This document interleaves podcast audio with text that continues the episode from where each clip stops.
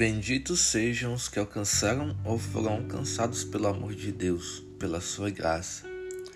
O verso-chave da mensagem de hoje está em Salmos, capítulo 63, versículo 3. O teu amor é melhor do que a vida, por isso os meus lábios te exaltarão. A meta de vida de todo cristão e quando falo de cristão é no sentido original da palavra, aquele que é seguidor de Cristo, que aplica, dentre outros textos, Lucas 9:23 em sua vida, não de pessoas que se auto-intitulam santas ou boas por fazerem algo de bom em sua vida por alguém. Deveria ser a meta de vida viver pela fé, debaixo da graça e do amor de Deus, porque isso é o que nos basta. Não precisamos de nada além disso pois tudo o que realmente necessitávamos já nos foi otorgado por Jesus na cruz. Viver até que nada seja mais importante senão fazer a vontade de nosso Pai que está nos céus, até entender que a graça nos basta. Mas somos cristãos miseráveis, fracos e muitos mimados.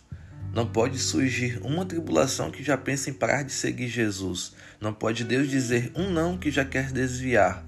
Não pode algo dar errado que já pense em abandonar a caminhada.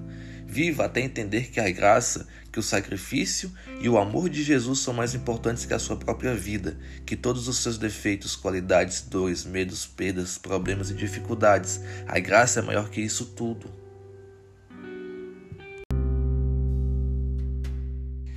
E a graça, o amor, consiste em eternidade.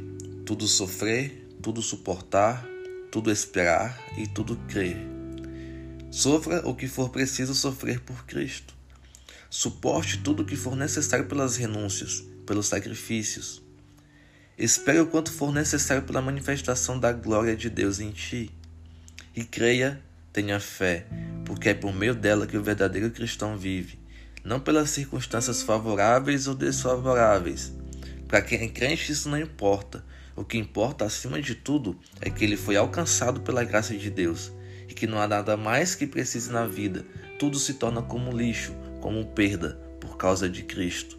Ele é tudo o que precisamos, e se o temos, se somos dele, aquilo que eu não tenho, eu não preciso, porque eu já tenho o amor daquele que é rei, que é poderoso, daquele que é justificador e que salva. Por isso, a sua boca a minha boca não devem ser abertas senão para exaltar o seu nome, para santificar o seu nome, para glorificar e honrar o seu nome, sem reclamação, mas com ações de graças todos os dias, em todas as circunstâncias. É assim que o verdadeiro cristão vive, pela fé, fortalecido pela graça e louvando ao Senhor sempre, principalmente na tribulação.